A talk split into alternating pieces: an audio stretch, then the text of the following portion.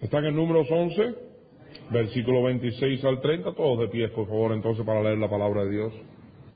Números 11, 26 al 30. Vamos a alternarnos aquí en la lectura bíblica.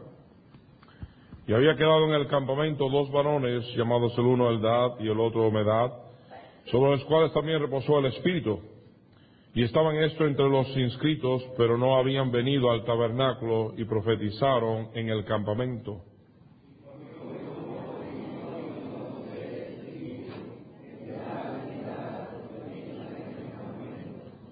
Entonces respondió Josué, hijo de Nuna, ayudante de Moisés, uno de sus jóvenes, y dijo, Señor mío, Moisés, impídelos.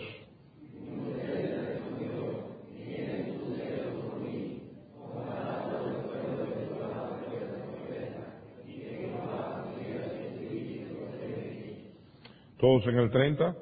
Y Moisés volvió al campamento, él y los ancianos a él.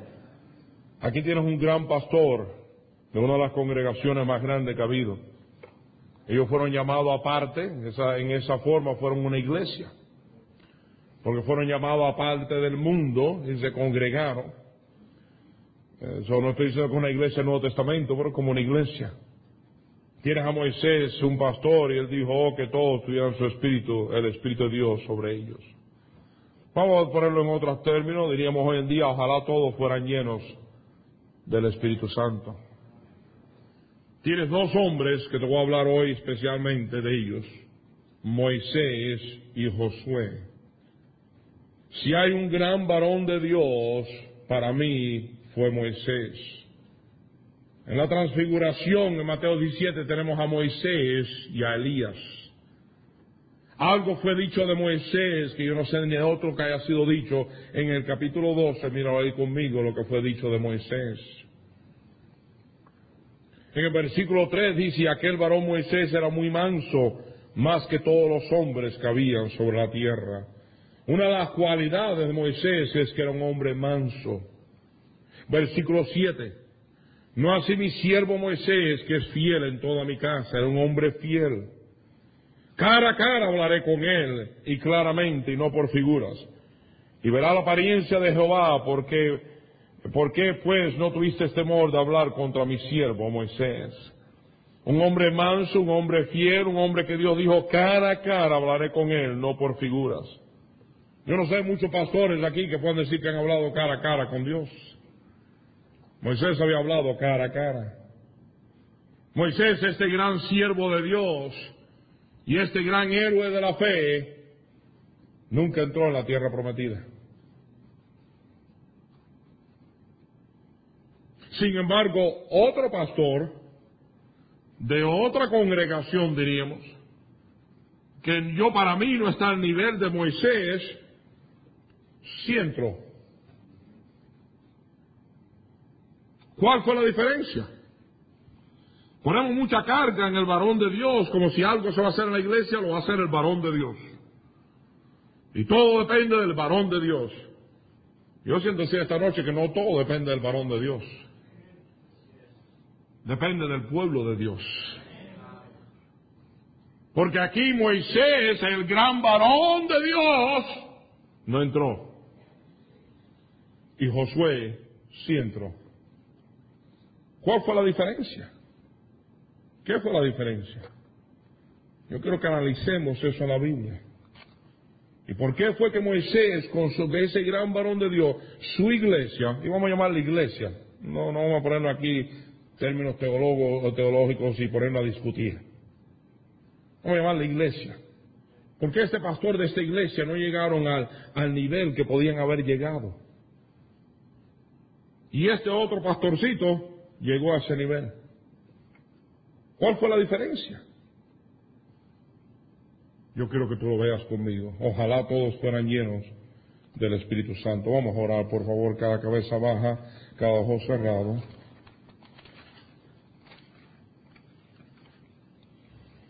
Padre, bendice ahora en estos momentos y derrama tú de tu poder y obra nuestras vidas, Señor. Si una sola persona fuera transformada, qué gran cosa pudiese hacerse.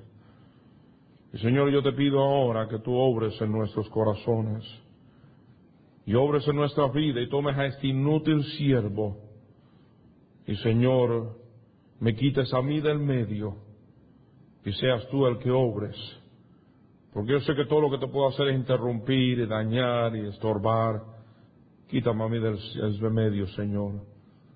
Obra en los corazones, toma control de mí y de cada uno aquí. Lo mejor que sabemos cómo hacer, Señor, nos entregamos a ti. En el nombre de Cristo. Amén. Gracias, podemos sentarse, gracias. Moisés acaba de decir, ojalá todos, fueran llenos del Espíritu Santo. Ojalá todos fueran llenos del Espíritu. Si hay algo que nuestras iglesias necesitan es que todos sean llenos del Espíritu. Aquí vemos a Moisés, miren conmigo al Salmo 106. Él sabía que necesitaba más que él para hacer la obra. Él había tenido un Aarón y Ur que le aguantaron los brazos para tener victoria. Él estaba consciente que si la obra se iba a hacer, no iba a ser un solo hombre que la iba a hacer, era un grupo de hombres. Era un grupo de personas. Eran todos trabajando juntos. Aquí vemos a Moisés y vemos a Moisés, este gran varón de Dios. El hombre más manso, más fiel que habló con Dios cara a cara pero miren el Salmo 106 lo que nos dice la Biblia, en el versículo 32. Y también le irritaron, hablando de Moisés, en las aguas de Meriba. Y le fue mal a Moisés por causa de ellos. ¿Ustedes leyeron esas palabras? Le fue mal a Moisés por causa de ellos. ¿Quiénes eran ellos? Ellos eran aquellos que estaban en liderazgo en la iglesia. Ellos eran aquellos que tenían puestos en la iglesia. Si una de las cosas que estorba en la iglesia más que nada es diáconos, ujieres, ah, miembros del coro, miembros, de gente que tienen algún puesto en la iglesia que se ponen a hacer más daño que bien que se vuelvan un estorbo en vez de una ayuda, que se vuelva una piedra de tropiezo. Dice, y ellos, dice aquí, hicieron, porque hicieron revelar a su espíritu y habló, eh, dice aquí, y le fue mal a Moisés por causa de ello. ¿Por qué? Porque hicieron revelar a su espíritu y habló precipitadamente con sus labios. Moisés hizo algo que no debiera haber hecho, y por causa de esto le impidieron ir a la tierra prometida. Miren conmigo por favor a números 20 y veamos qué fue lo que pasó.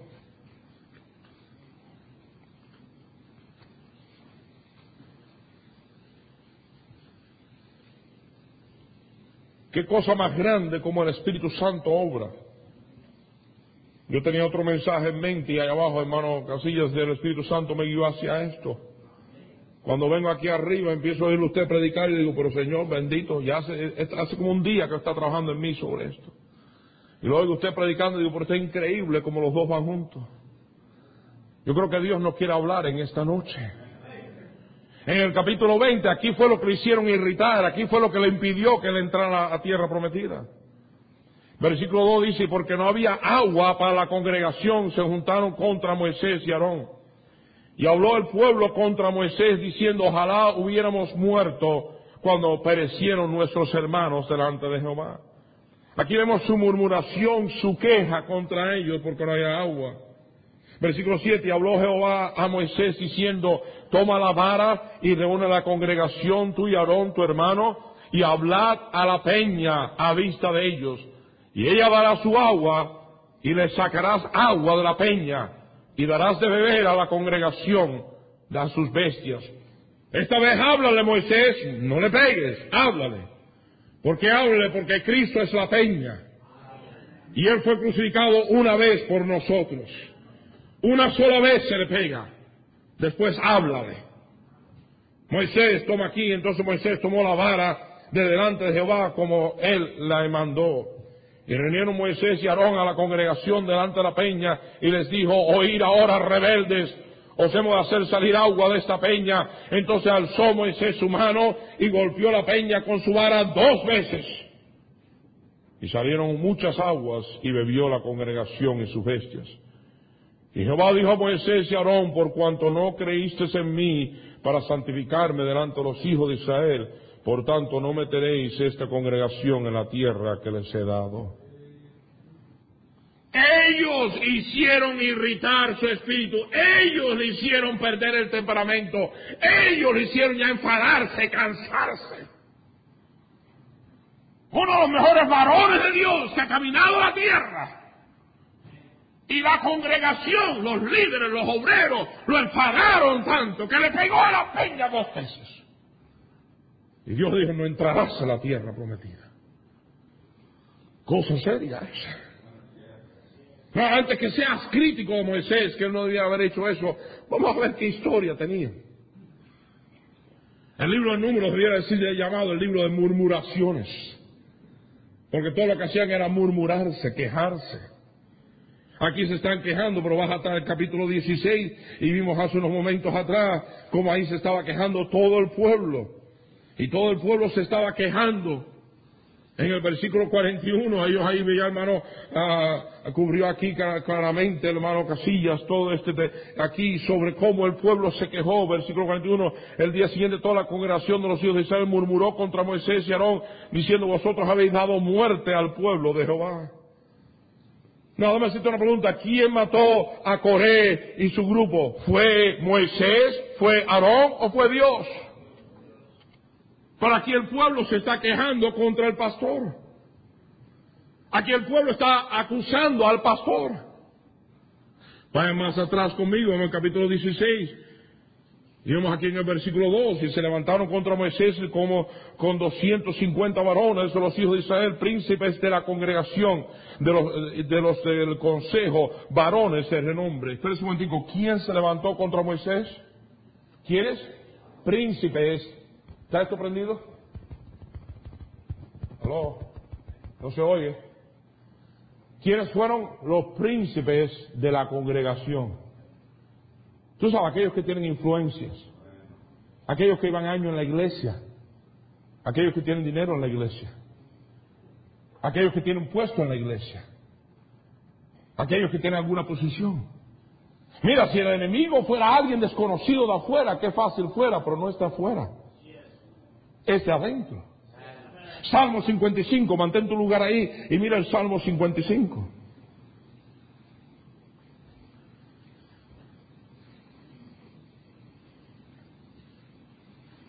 Versículo 12.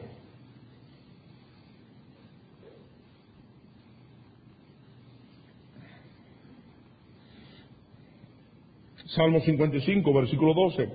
Porque no me afrentó un enemigo lo cual habría soportado. Ni se alzó contra mí el que me aborrecía, porque me hubiera ocultado de él. Sino tú, hombre, al parecer íntimo mío, mi guía y mi familiar, que juntos comunicamos dulcemente los secretos y andamos a la amistad en la casa de Dios. ¿Quién fue el enemigo? Aquel con quien servía, aquel con quien trabajaba, aquel que estaba conmigo ahí, ese fue el enemigo que se viró. ¿Cuántos pastores y pastores e iglesia no oigo a montones de gente en algo de liderazgo causando problemas en la iglesia, hasta decir más? Chismeando, quejándose, tal como el pueblo de Israel. Pues acaso por Moisés solo puede hablar Dios? ¿Qué se cree esto? ¿Un dictador? No es dictador, es varón de Dios. Es varón de Dios. Eh, y, yo le he dicho a la iglesia, mira, va a nevar en el infierno antes que haya un comité que apruebe mis mensajes. Van a poder patinar en hielo en el infierno. No hay ningún comité que va a mirar ningún mensaje mío a corregirlo. Mi mensaje viene de Dios y va a ir al pueblo de Dios y nadie se meta en él. Pero la gente empieza, ¿qué se cree que este? ¿Que es un dictador? ¿Qué se cree él que es? Y aquí el pueblo empieza a quejarse contra Moisés. No culpes a Moisés por lo que hizo, porque vamos marcha atrás y vamos a ir al capítulo 13. En el capítulo 13 escogen, escogen 12 espías, 12 líderes. No lo escogen para ver si van a entrar o no van a entrar a la tierra, pues Dios lo había mandado ir a la tierra. El mandato no fue, mira a ver si entramos o no entramos, el mandato fue, vamos a ver cómo entramos. Solo una consideración de entrar o no entrar es vamos a ver cómo entramos y por dónde entramos. Pero el pueblo aquí viene una vez más. Vienen ellos, versículo 26, y anduvieron y vieron a Moisés y a Aarón y a toda la congregación de los hijos de Israel en el desierto de Parán en Cádiz. Y dieron información a ellos y toda la congregación y les mostraron el fruto de la tierra. Y les contaron diciendo, nosotros llegamos a la tierra a la cual nos enviaste, la cual, fíjese bien, ciertamente fluye leche y miel, y este es el fruto de ella. Decían que los racimos de uva tenían que cargarlo entre los dos, pero en vez de decir, gloria a Dios, mira lo que hay, lo tiran ahí y dicen, mira, este es el fruto de ella. Dios estaba dando bendiciones y todo lo que hacían es quejarse. Si tú no te cuidas, tú puedes mirar lo negativo en vez de lo positivo. El otro día, mi esposo es una tremenda ayuda para mí. Y hay esposas que pueden ser una piedra de tropiezo en sus maridos. Ahora mismo hay dos pastores salidos del ministerio por su esposa. Todo estaba yendo mal. Ustedes saben, pastores, cuando todo va mal. Micrófono no trabajaba. Esto pasó.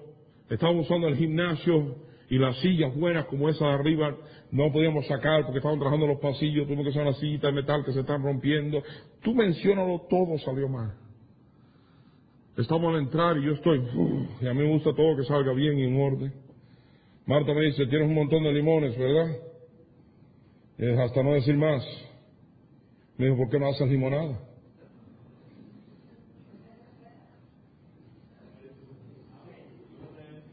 ¿Sabes lo que me estaba diciendo ella?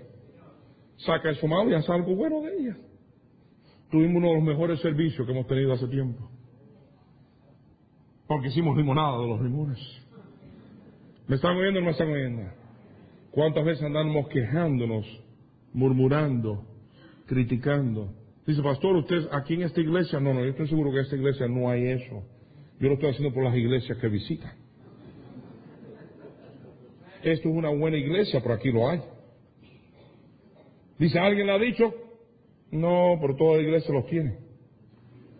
¿Cierto o no cierto? Toda iglesia los tiene. Ahí estaban ellos menospreciando las bendiciones de Dios, menospreciando lo que Dios había hecho por ellos. Se enfocaron más en el problema que en las bendiciones de Dios. Miraron más el tamaño del problema. Ay, pastor, no podemos hacer eso. Ay, pastor, comprar el servicio. Ay, pastor, ¿cómo vamos a pagar por esto? Ay, pastor, que todo lo otro. Siéndole piedra de tropiezo. Yo no creo que el pastor debía haber hecho eso. Yo no creo que el pastor estoy de acuerdo con que haga eso. Que el pastor se mudó 20 millas donde estábamos a otro lugar como el hermano Salazar. Ay, yo no sé si el pastor debía haber hecho. Yo no estoy de acuerdo con él en esto. ¿Sabes lo que estoy hablando? Esas lengüitas. No son enemigos del pastor, son llamados amigos del pastor. Son hasta obreros en la iglesia. Son personas a veces liderazgo en la iglesia, o tiempo en la iglesia, o de posición en la iglesia. ¿Qué hicieron ellos? Versículo 31, más los varones que subieron con él dijeron, no podremos subir contra aquel pueblo porque es más fuerte que nosotros. Y hablaron mal entre los hijos de Israel de la tierra que habían reconocido, diciendo la tierra que donde pasamos para reconocerla es tierra que traga a sus moradores. No, traga a sus moradores y ellos llevaban 40 días, 12 de ellos, y no se tragó ni a uno. Y todo el pueblo que vimos en medio de ella eran hombres de grande estatura. También vimos allí a gigantes, hijos de Anac, raza de los gigantes, y éramos, éramos nosotros a nuestro parecer como langosta, y así le parecíamos a ellos. Exageraron el problema. Capítulo 14, por favor, sígame, por favor. Porque así estamos dando la introducción para poder llegar al mensaje. Capítulo 14, entonces toda la congregación gritó y dio voces y el pueblo lloró aquella noche. ¿Y se quejaron contra quién? ¿Qué culpa tenía Moisés? Ay, pastor, yo no sé, pero yo creo que es un poquitico ridículo todas las convicciones que usted está dando. Ay, pastor, esto hay que ir a cagar la alma todas las semanas. ¿Usted está diciendo que yo no puedo cantar en el coro si no gano almas? Ay, pastor, yo no estoy de acuerdo con usted. Que yo estoy muy ocupado. Ay, pastor. Y la gente, algunos se pusieron a hablar. Yo no estoy de acuerdo eso que requisito que hay que ser ganador de alma para cantar en el coro. ¿Y por qué, ¿Y por qué tiene que ser eso? Yo no estoy de acuerdo con eso. ¿Alguien me está oyendo en esta noche? Eh, ¿Estamos comunicando? Y dice aquí, y se quejaron contra Moisés y contra Aarón todos los hijos de Israel. Y les dijo toda la multitud, ojalá muriéramos en la tierra de Egipto o en este desierto, ojalá muriéramos. Diez personas, hermano Jesse, desanimaron a dos millones. Dos millones fueron desanimados, algunos creen hasta tres, por diez personas. ¿Cuántos tomarían esta congregación aquí tan pequeña? Uno, dos,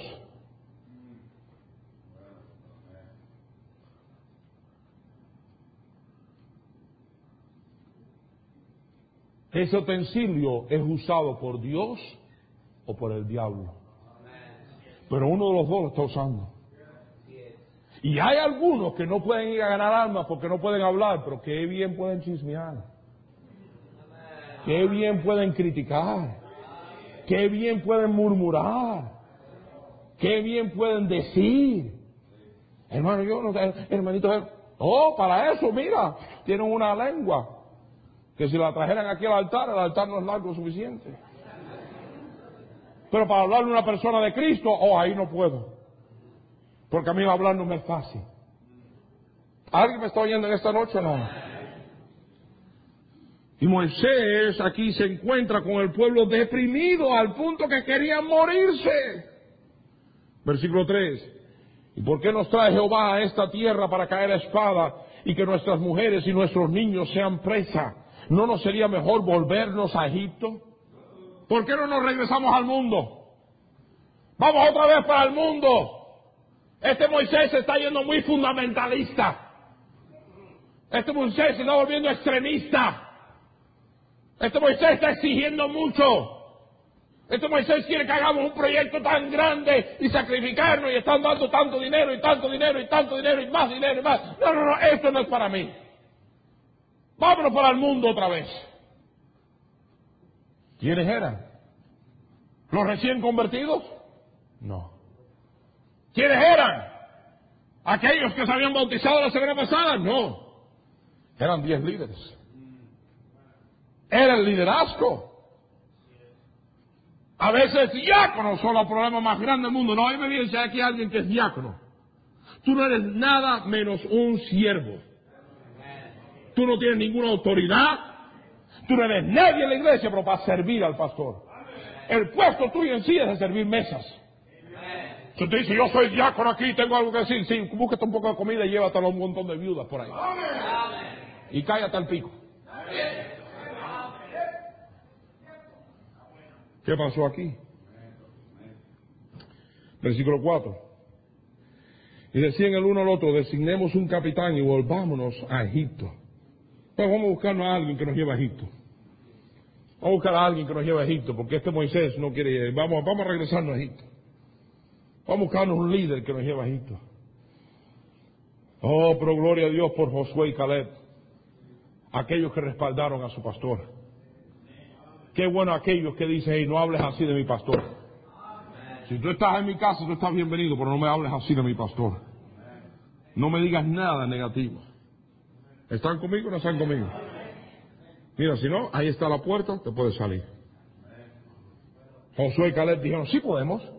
Si Jehová se agrada de nosotros, Él nos llevará a esta tierra, Él nos la entregará a tierra que fluye leche y miel. Por tanto, no seáis rebelde contra Jehová, ni temáis al pueblo de esta tierra, porque nosotros lo comeremos como pan. Su amparo se ha apartado de ellos, y con nosotros está Jehová, no los temáis. Josué y Caleb dijeron, vamos adelante, Dios está con nosotros, todo lo puede en Cristo, vamos a respaldar nuestro pastor, vamos a aguantar los brazos. Pero el pueblo no quiso, porque ya estaba contaminado. Tú ten cuidado, mira, tú te pones a oír, tú te contaminas. Yo lo dije esta mañana, te contaminas hasta que el pastor empieza a predicar y te empieza a pensar. ¿Será o no será verdad? ¿Quién sabe si es real? A lo hipócrita. ¿Te puedo decir una cosa? Que en cierta forma todo pastor es hipócrita.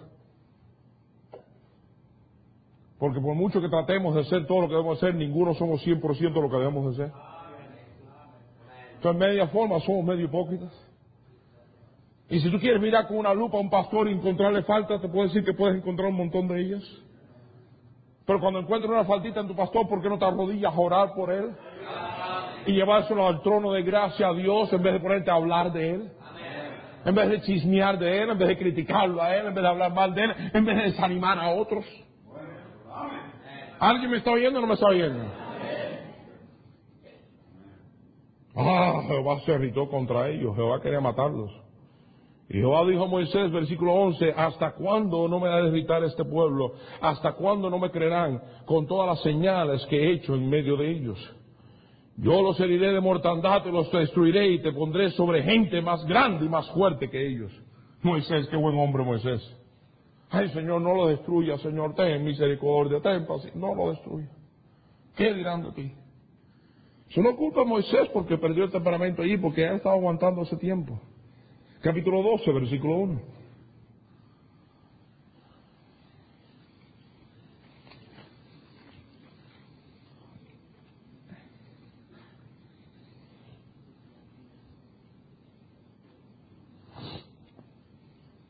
Aquí están criticando su propio hermano y hermana, le están criticando su familia. Su asistente pastor le está criticando a su familia. Y María y Aarón hablaron contra Moisés a causa de la mujer cusita que había tomado, porque él había tomado mujer cusita. Ahí se ponen a criticar. Yo no creo que Moisés se debía haber casado con esa mujer. No, se debía haber casado no, es un asunto de Dios. Por ahí estaban hablando. ¿Alguien me está oyendo o me está oyendo? ¿Cuántas veces el liderazgo hace algo y tú no estás de acuerdo? Pero muchas veces el liderazgo hace cosas que tú no sabes la historia entera. Y qué triste cuántas veces es la esposa del pastor. No, yo, yo tengo una bendición en esa área. Porque mi esposa cae mejor que yo. Y yo cuando viene tiempo de tiempo testimonio, la gente empieza a dar testimonio y dice, pastor, cuando yo vine aquí usted me cayó bien gordo. No, bueno, no, es que estoy un poquito gordo, yo entiendo.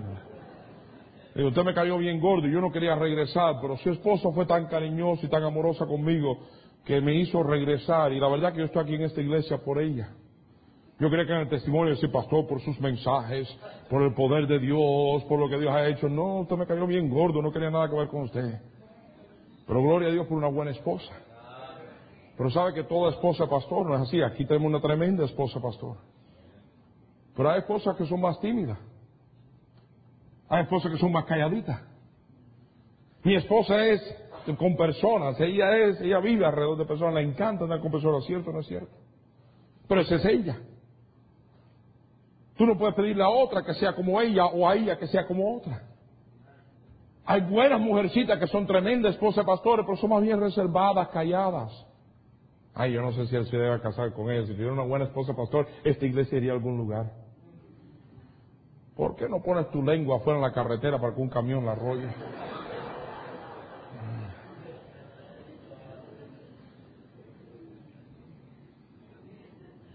Sino criticando a la familia del pastor, los hijos.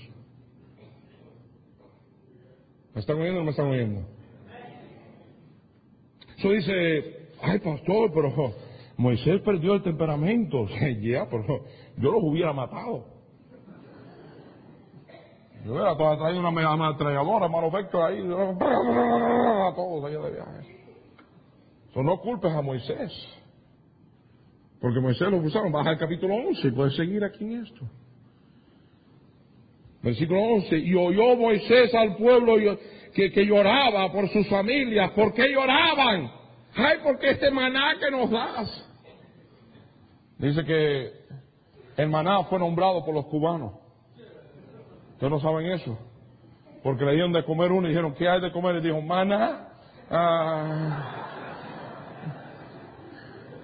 Los cubanos se comen las heces que no dan nada más, ¿no? Pero ahí ellos estaban diciendo, eso es todo lo que hay de comer, queremos carne. Ay, cuánto yo oigo eso en iglesias. Este pastor nos va a ir ligerito. Queremos carne. Mira, el pastor que te da carne verdaderamente, tú ni cuenta te das muchas veces. Porque el tremendo predicador de predicadores fue el Señor Jesucristo y, envolvió grandeza y grandes verdades tan sencillas que hasta un niño lo comprendía. Y el predicador que sabe dar verdadera carne, la pasa por licuadora y te la da toda ahí facilita de masticar, porque si no te ahogas. ¿Estás o no estás conmigo? Pero algunos se quejan, ay, que si mi pastor predicara como fulanito, fulanito. Ay, si mi pastor fuera como David Cortés. Y yo solo conozco un solo David Cortés. Yo cada vez que oigo a David Cortés predicar, quiero renunciar al ministerio. Miren ese hombre, qué orador. ¿Eh? Pero Dios tiene a cada uno de nosotros, tal como somos, para administrarle a nuestra gente. Dale gracias a Dios por tu pastor, sea quien sea. Y ese es mi pastor, gracias Señor por mi pastor. Que no es como fulano, que no es como fulano, pues ¿sabes qué? Tú tampoco eres como fulano. Él tiene miembros que no son como tú, si yo también voy por él, tú, ellos tienen miembros. No, no, no, eso no es la forma. Lo peor que puede hacer un matrimonio, un hombre, es comparar a su mujer con otras. Lo peor que puede hacer. Ay, mi amorcito, si tú tuvieras un cuerpo como fulanita porque te me has puesto gordita, trátalo a ver qué lo que te va a pasar. No, mi esposa no me pega, ten cuidado cuando estés durmiendo, ser que te un cazuelazo entonces. Trátalo para que tú veas. Lo peor que le puedes hacer a un hombre es compararlo con otro hombre. Ay, mi amor, ¿por qué tú no eres como él? Eso es lo peor que le puede hacer un hombre. No es justo. ¿Cierto o no es cierto? Entonces, ¿por qué lo hacemos con pastores? Ella de viaje, pastores, ¿por qué lo hacemos con congregaciones? Si mi gente fuera como otra gente. ¿Alguien me está oyendo o no?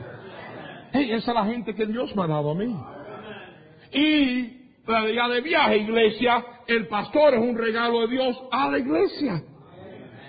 Y Dios te ha dado ese pastor a ti. No estoy hablando en este caso solamente, estoy hablando en los casos de todas las iglesias representadas. Sígueme. Josué al otro lado entró a la tierra prometida y grandes victorias. ¿Cuál fue la diferencia? La diferencia fue el pueblo. Miren conmigo a Josué capítulo 1.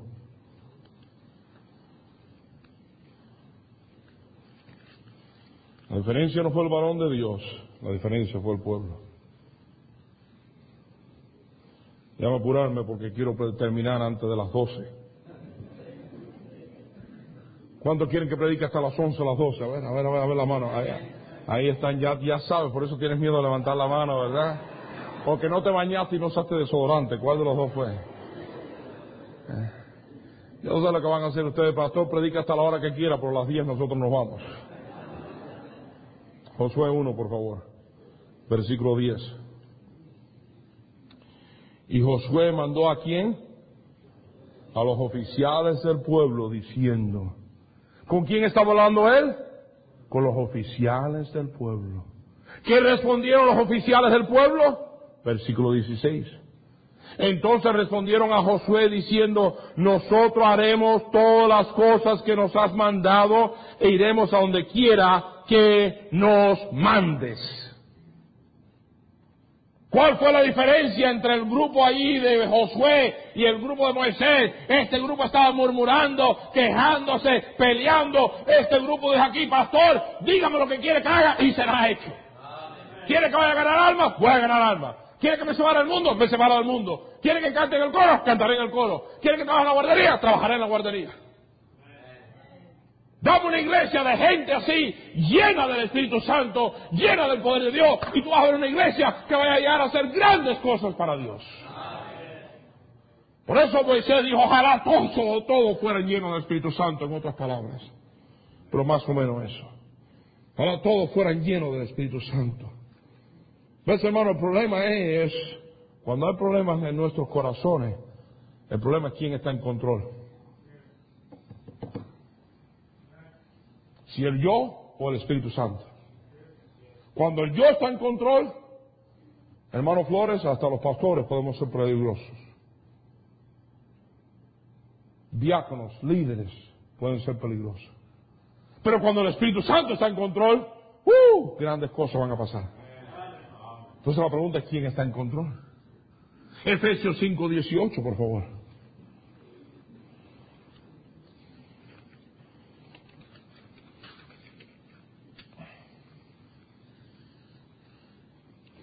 La llenura del Espíritu Santo es bien sencilla. Efesios 5:18 lo describe. Y no os embriaguéis con vino en lo cual hay desolución, antes bien se llenos del Espíritu. ¿Qué quiere decir lleno del Espíritu? Ya el Espíritu Santo estaba morando en ellos, ya el Espíritu Santo estaba con ellos. Eh, Pentecostés para mí no fue el comienzo de la iglesia, el comienzo de la iglesia para mí fue en Mateo 10, cuando Cristo lo llamó aparte. El Pentecostés no fue cuando el Espíritu Santo vino a morar en ellos, eso fue en Juan 20, cuando dijo, recibiste el Espíritu Santo. ¿Qué fue Pentecostés? Pentecostés fue cuando ellos fueron llenos del Espíritu Santo. Y recibiréis poder cuando haya venido sobre vosotros el Espíritu Santo. Y ellos fueron llenos del Espíritu Santo y del poder de Dios. ¿Cuál fue el resultado? Hablar en lengua. ¿Cuál fue el resultado? Algo ahí de volverse loco, tumbando gente, como dije el otro día. Hay suficiente gente tumbada, no nos hace falta tumbar más, nos hace falta levantar los que ya están caídos. Dios no nos ha mandado a tumbar gente, Dios nos ha mandado a levantar gente. Pero la llenura del Espíritu Santo, ¿qué es? La llenura del Espíritu Santo es que tengo dos choferes pero un timón. Dos tronos, pero solo, que diga, dos reyes, pero un solo trono. Miren conmigo Efesios 5, 18. No os embraguéis con vino, lo cual hay solución, antes bien se llenos del Espíritu. ¿Qué quiere decir llenos del Espíritu? Quiere decir controlado por el Espíritu. ¿Qué tiene que ver eso con borrachera? Dios está diciendo igualito que la borrachera te controlaba. ¿Cuánto aquí tomaban antes de ser salvo? A ver. Sé sincero, sé sincero, yo lo tengo que admitir, me da vergüenza, pero es cierto. ¿Qué, nos pasaba cuando tomábamos? Controlaba nuestro caminar, controlaba nuestro ver, controlaba hasta nuestra moral, se vuelve uno sinvergüenza. So, la bebida toma control de ti. Y dice, igualito que al borracho la bebida le toma control, qué lindo si yo pudiera controlarte a ti de esa manera. Qué lindo si yo pudiera tomar el control de tu vida. Y lo que Moisés está diciendo, oh, que todos fueran controlados por el Espíritu, que todos fueran llenos del Espíritu, que todos tuvieran el Espíritu de Dios sobre ellos en gran manera. Qué tremendo sería, y qué tremendo sería nuestra iglesia que todos fueran llenos del Espíritu. Eso toma humildad. Mi hijo fue manejando hace unos años atrás, cuando llegamos ahí el 2001 a Chicago. Él, acuérdate, había estado en Texas había estado en la Florida, no había estado en la nieve de Chicago. Y vamos a Waukegan a predicar, y está casi como a dos horas donde estábamos nosotros. Cuando estoy predicando, cuando íbamos camino estaba nevando, pero cuando entramos ahí a la iglesia y prediqué, él, él guió para poder descansar. Se cayó una tremenda nevada, de esas nevadas con viento y nieve que estaba, pero horrible. Cuando salimos era horrible. Las carreteras horribles, todo horrible. Ahora mi hijo Tomás nunca ha manejado en nieve. Y si tú nunca has manejado en nieve, tú sabes que es un poquitico diferente. ahora él se sube en el carro y él va manejando y de pronto se encuentra y dice, mi hijo, ten cuidado con esto. El carro resbala un poquito y, está bien malo y apenas se ve. Aquí sentado al lado de él a alguien que ha manejado por montones y montones de años en esa situación.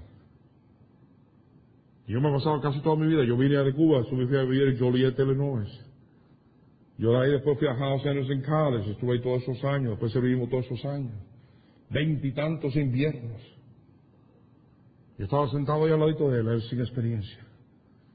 Pero él está ahí. Le digo, mi hijo, si quieres yo lo tomo. No, papá, I think I can do it. ¿No somos así nosotros con Dios? Yo creo que yo sé. Yo creo que yo puedo. Yo creo que yo lo hago. Por eso no oramos. Por eso no nos metemos en la Biblia. Por eso no decimos al Espíritu Santo, toma tu control. Nuestra soberbia. Nuestro orgullo. Pero al fin Él se humilla. Dice, ¿sabes qué, papá? yo creo que sería una cosa sabia si tú tomas el volante.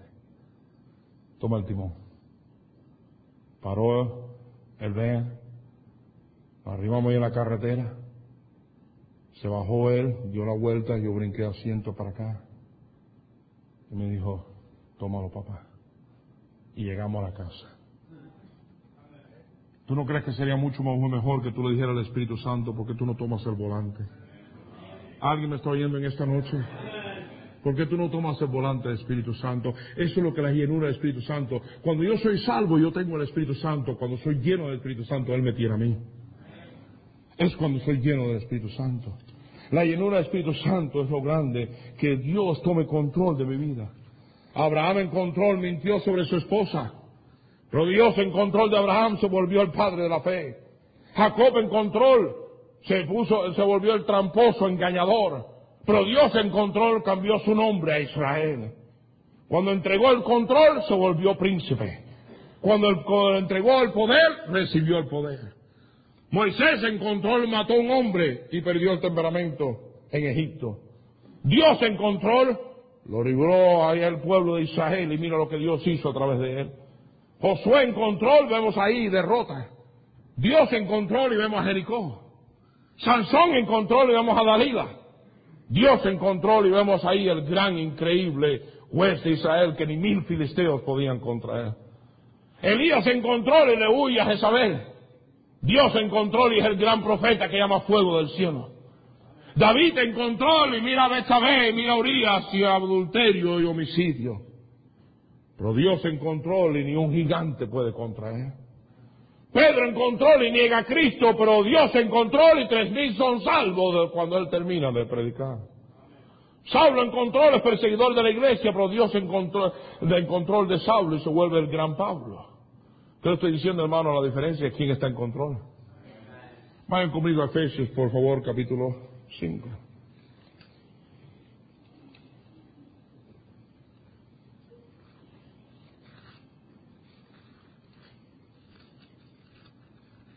Perdón, vamos a Gálatas 5, Gálatas 5, no Efesios 5, Gálatas 5.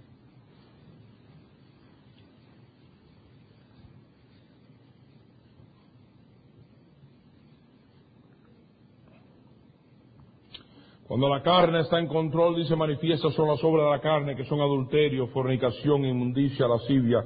Versículo 20, idolatría, hechicería, enemistades, pleitos, celas, iros, iras, contiendas, disensiones, herejías, envidias, homicidios, borracheras, orgías.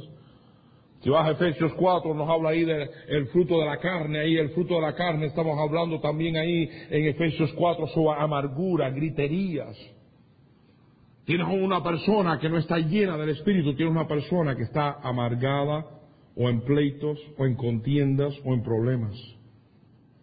Tienes una persona que no está dando fruto. Tienes una persona que no está ganando almas. La Biblia dice, por su fruto los conoceréis.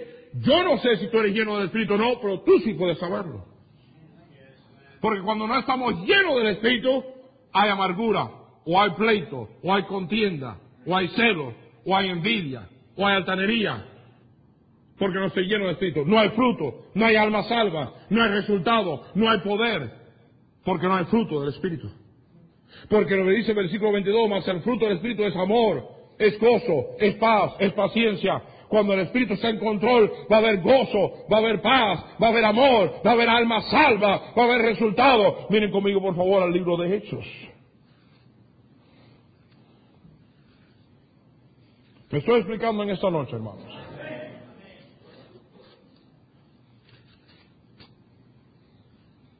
En Hechos 1, versículo 14, los vemos ahí a ellos todos, estaban, perseveraban unánimes en oración y ruego, con las mujeres y con María, la madre de Jesús, y con sus hermanos. Ellos estaban orando, ¿por qué? Porque para el Espíritu Santo nos hace falta gente que estén orando por la llenura del Espíritu. El problema es que no tenemos hambre por la llenura del Espíritu, tenemos hambre por montones de cosas, por la llenura del Espíritu. En Lucas 11.13, mantente en hechos, pero Lucas 11.13 dice, pues, si vosotros siendo malos sabéis dar buenas dádivas a vuestros hijos, cuanto más vuestro Padre Celestial dará el Espíritu Santo a los que se lo pidan. Ellos estaban orando. ¿Quiénes eran? Todos estos perseveraban unánime en oración y ruego con las mujeres y María, la Madre de Jesús, y con sus hermanos. ¿Quiénes estaban todos estos? En aquellos días Pedro se levantó en medio de los hermanos y los reunidos eran como 120 en número. Se fijan, hermanos, no era el pastor, eran todos estos. El deseo no era solo del pastor, el ardor no era solo del pastor, el deseo de ver grandes cosas y almas salvas era más que de Pedro, eran todos estos. Los 120 tenían el deseo, los 120 estaban orando, los 120 estaban rogando que Dios hiciera algo grande, que lindo una iglesia, que todos cojan una carga, decir, vamos a alcanzar esta área para Cristo. Vamos a llenar esta área del Evangelio, vamos a ver almas salvas. Vamos a bautizar cada domingo. Vamos a hacer algo por Dios. Pero tienen que ser todos estos. Si usted fija en el capítulo 2, versículo 1, cuando llegó el día de Pentecostés estaban todos unánimes y juntos. Sería un milagro una iglesia bautista independiente. Estaban unánimes y juntos. Estaban juntos que rogando, pidiendo, deseando. Y de repente vino del cielo un estruendo como un viento recio que soplaba, el cual llenó toda la casa donde estaban sentados, y se aparecieron lenguas repartidas como de fuego asentándose sobre cada uno de ellos.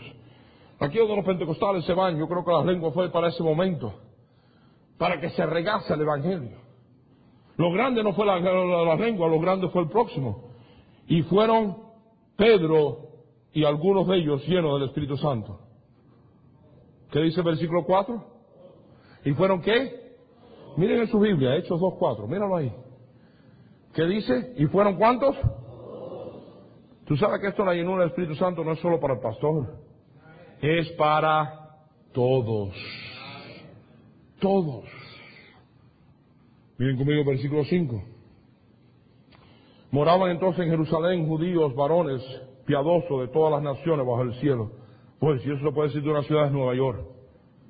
En serio, podríamos decir ahí fácilmente, moraba entonces en Nueva York varones piadosos de todas las naciones bajo el cielo. Aquí hay gente de todas partes. Gente hasta no decir más.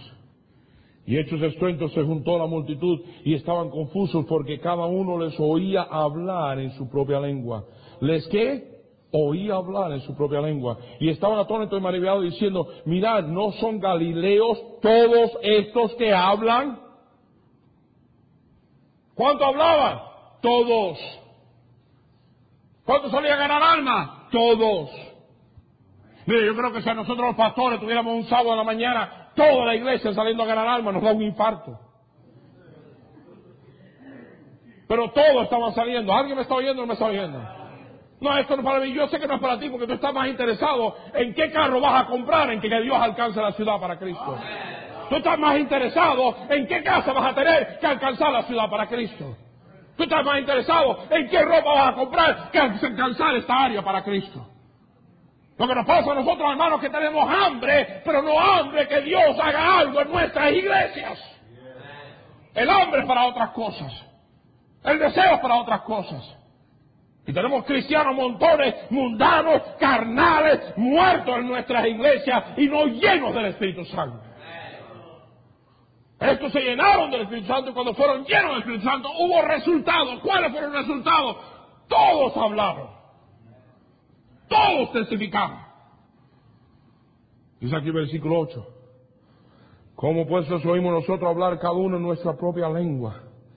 En nuestra lengua en la que hemos nacido. Cada uno lo oyó hablar en su lengua. El hablar en lengua fue que el Evangelio se oyó en su idioma. Cuando a mí me dicen, algún carismático me dice, ¿usted habla en lengua? Y yo, sí, yo hablo en lengua.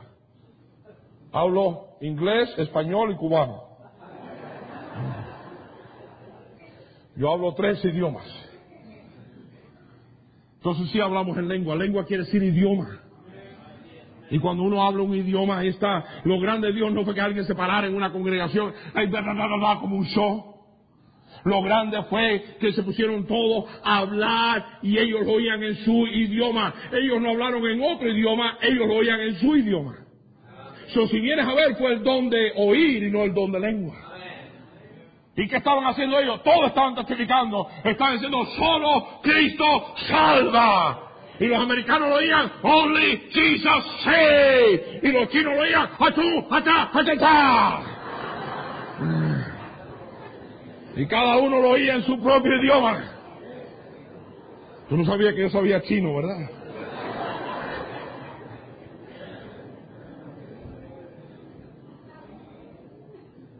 Miren conmigo, por favor, más adelante. Versículo 15, versículo 14 del capítulo 2.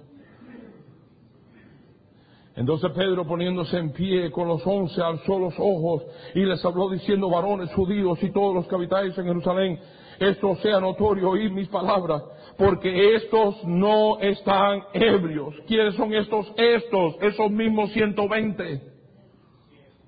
Dice, estos no están borrachos, como vosotros ponéis. ¿Por qué creían que estaban borrachos? Porque estaban tan contentos. 120 alegres, ganando almas, sirviendo al Señor con el gozo de Dios.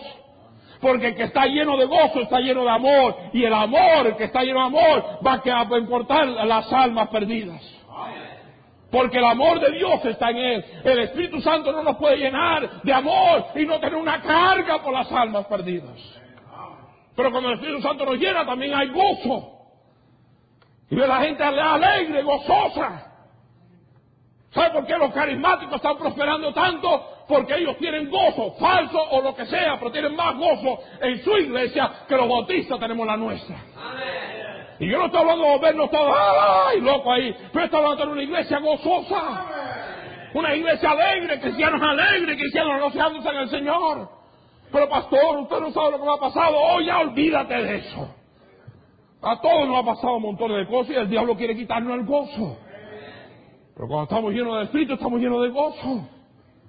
La gente no quiere ser salvo muchas veces porque dice, yo no sé qué enfermedad tiene aquel, pero yo no la quiero. ¿Eh?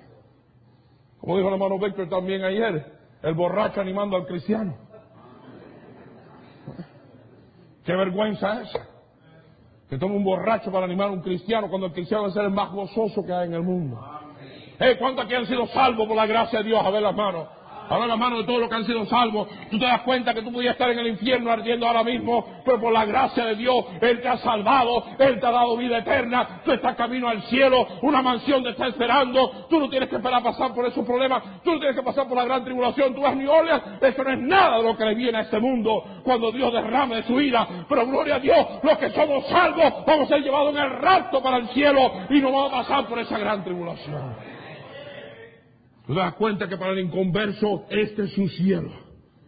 Y lo que le espera es su infierno. Para ti, para mí, este es nuestro infierno. Y lo que nos espera es el cielo. Y esto está tremendo. Porque para el infierno no está tan malo. Pero para ellos sí le espera algo horrible.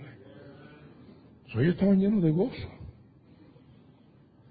En los postreros días, versículo 17, dice Dios, derramaré mi espíritu ¿Sobre qué?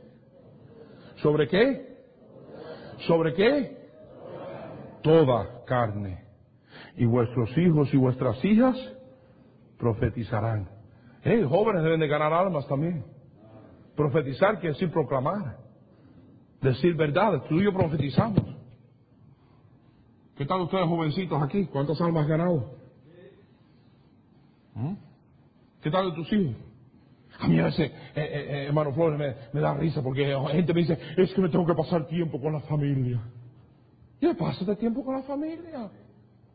Tú, tu esposo y tu hijo tomen este lado y otro tomen este otro lado vamos a tocar puertas. ¿Qué mejor pasar ese tiempo con el hijo que ganando almas? ¿Qué mejor pasarte tiempo con tu propio hijo que sirviendo a Dios? No, no estoy en contra de ir a pescar. Yo fui una semana a pescar con mi hijo este, y con el pastor Gómez y otro. ¿Y tú llamas eso divertido? Horas en el sol, con esa vara. Y mira, ahí le estamos para, para coger buenos peces poniendo langosta. Yo, yo, eh, dame la langosta a mí, olvídate. El que diga camarones, camarones, poniéndole camaroncito. Dame el camarón a mí, olvídate del pescado este. Me gasté ciento y pico de dólares en vara y cosas para pescar. Y no traje ni un maldito pececito a la casa. Ni un pececito que pesqué toda la semana, no pesqué nada toda la semana. Pudiera haber ido a Red Lobster un lugar de lujo de, de comida de marisco y hubiera podido comer diez veces mejor que toda la semana ahí. Y ahí estábamos mi hijo y yo quemándonos, asándonos en el sol. Qué divertido es esto, ¿verdad? Estamos pasando tremendo tiempo de padre e hijo. ¿Eh? No, yo no estoy en contra de eso. Pero no hay nada más lindo que los dos juntos ganar un alma a Cristo. De los dos juntos ver almas ser salvas. ¿Alguien me está oyendo o me está oyendo? ¿Qué tal de tus hijos profetizar también?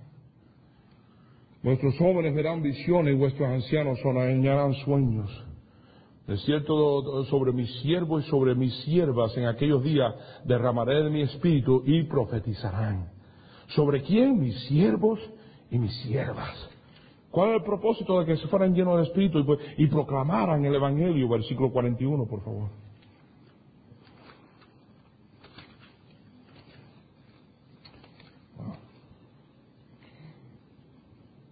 Vamos a cortar aquí un momentito porque tenemos mucho más material, pero no creo que nos va a alcanzar el tiempo. Hechos 2.41.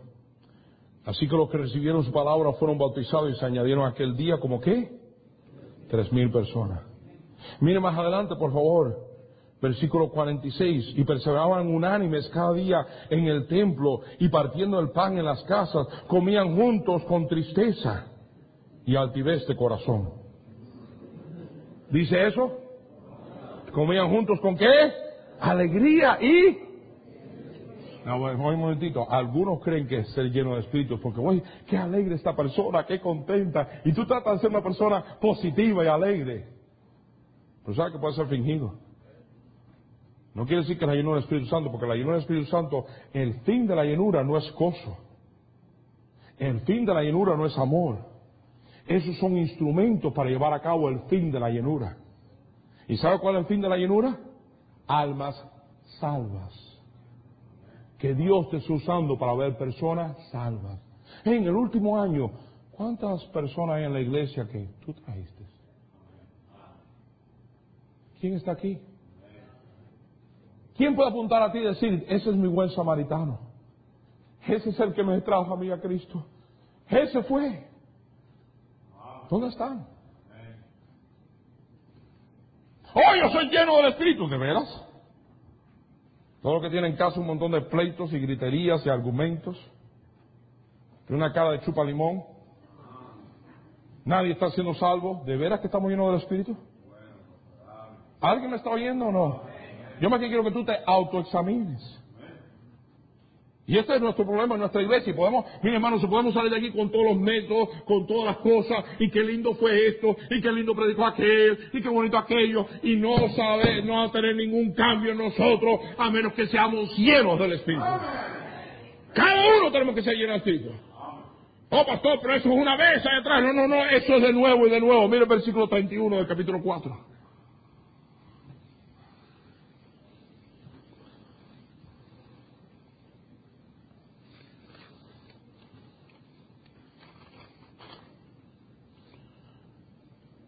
Dice aquí, cuando hubieron orado, el lugar en que estaban congregados tembló y todos fueron llenos del Espíritu Santo y hablaban con denuedo la palabra de Dios.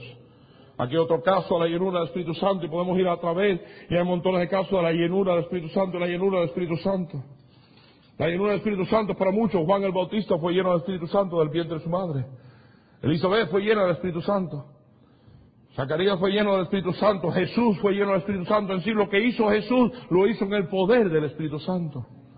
Esteban fue lleno del Espíritu Santo, Pablo nos habla la Biblia, fue lleno del Espíritu Santo, Bernabé lleno del Espíritu Santo, Pedro del Espíritu Santo. La iglesia estaba muerta, Cristo había resucitado, tenían el mensaje, tenían el mandato, pero estaban sin poder, estaban sin nada pasando. ¿Por qué? Porque estaban, no estaban llenos del Espíritu Santo. ¿qué hay que hacer para ser lleno del Espíritu Santo? Hay que desearlo. Más que nada. Hay un precio que pagar. Y nosotros lo deseamos, pero no estamos dispuestos a pagar el precio. Yo les he dicho en el pasado una vez que yo quería irme a comprar un traje. Me fueron a dar ese traje y cuando me fui a comprar me quedaba lo más bien. Y ahí en la tienda de ropa de hombres, grandes y altos. La tienda de hombres, no de niños, fui a buscar mi traje.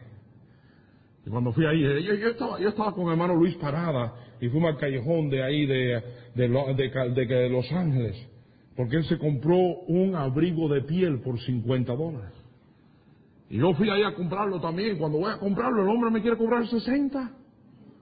Digo, señor, pero si a él se lo dio por 50, ¿por qué a mí no me lo da por 50? Digo, señor, a él no le tomó ni una décima parte una vaca, lo suyo toma como dos vacas para hacerlo. Le dije, ganaste el caso, me caigo el pico. Pero ahí yo fui a comprar ese traje. Me quedaba bien el traje, me gustaba el traje. Dije, ¿cuánto por el traje? Me dieron cuatrocientos y tantos dólares. Cuatrocientos y pico. Y esto hace más de 10 años. Cuatrocientos. Miré el traje en el espejo y me hacía falta un traje. Y me gustaba el traje. Y me quedaba bien el traje y un material, una tela bien bonita. Pero lo miré y todo lo que veía era cuatrocientos y tantos dólares. De pronto veía billetes de a 100 por todas partes colgando aquí. Y le dije al hombre, ¿sabes qué? Que no me queda tan bien, no, gracias. Y lo dejé. Nada más otra pregunta, ¿tenía yo deseo del traje? Dije, ¿tenía yo deseo del traje? Oye, ¿pero estaba dispuesto a pagar el precio? ¿Tenemos deseo de ver grandes cosas por, para Dios? Oye, hasta que vino a pagar el precio.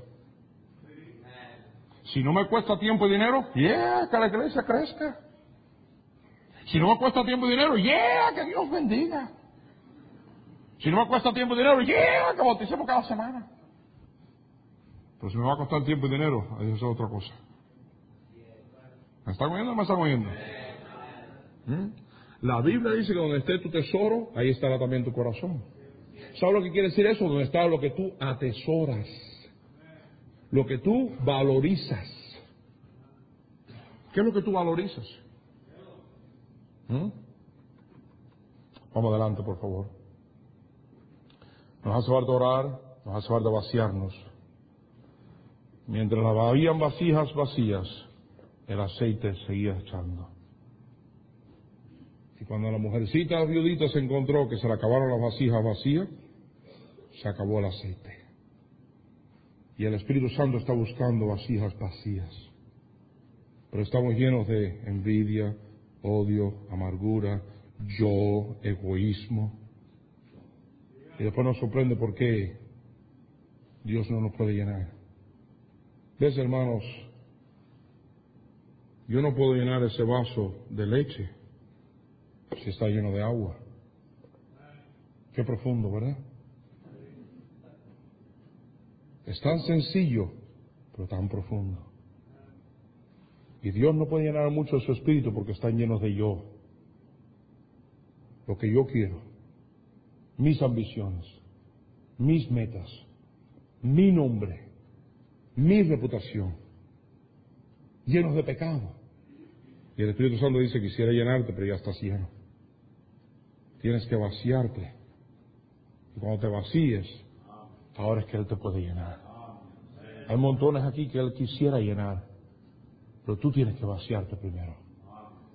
¿Alguien me está oyendo o me está oyendo?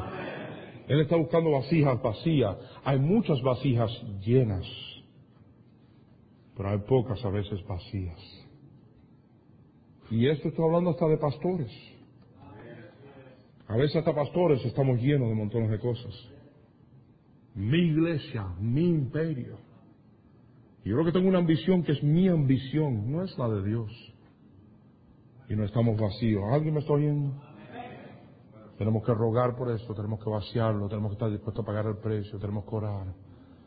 Pero tú dame un grupo de personas, no un líder, no un Moisés, pero un Moisés y todo un pueblo.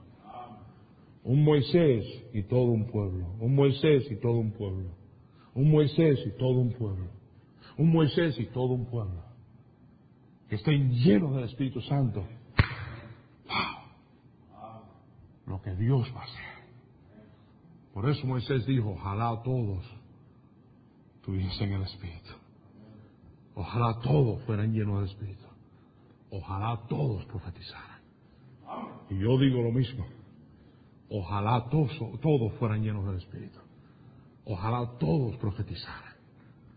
Oremos, por favor.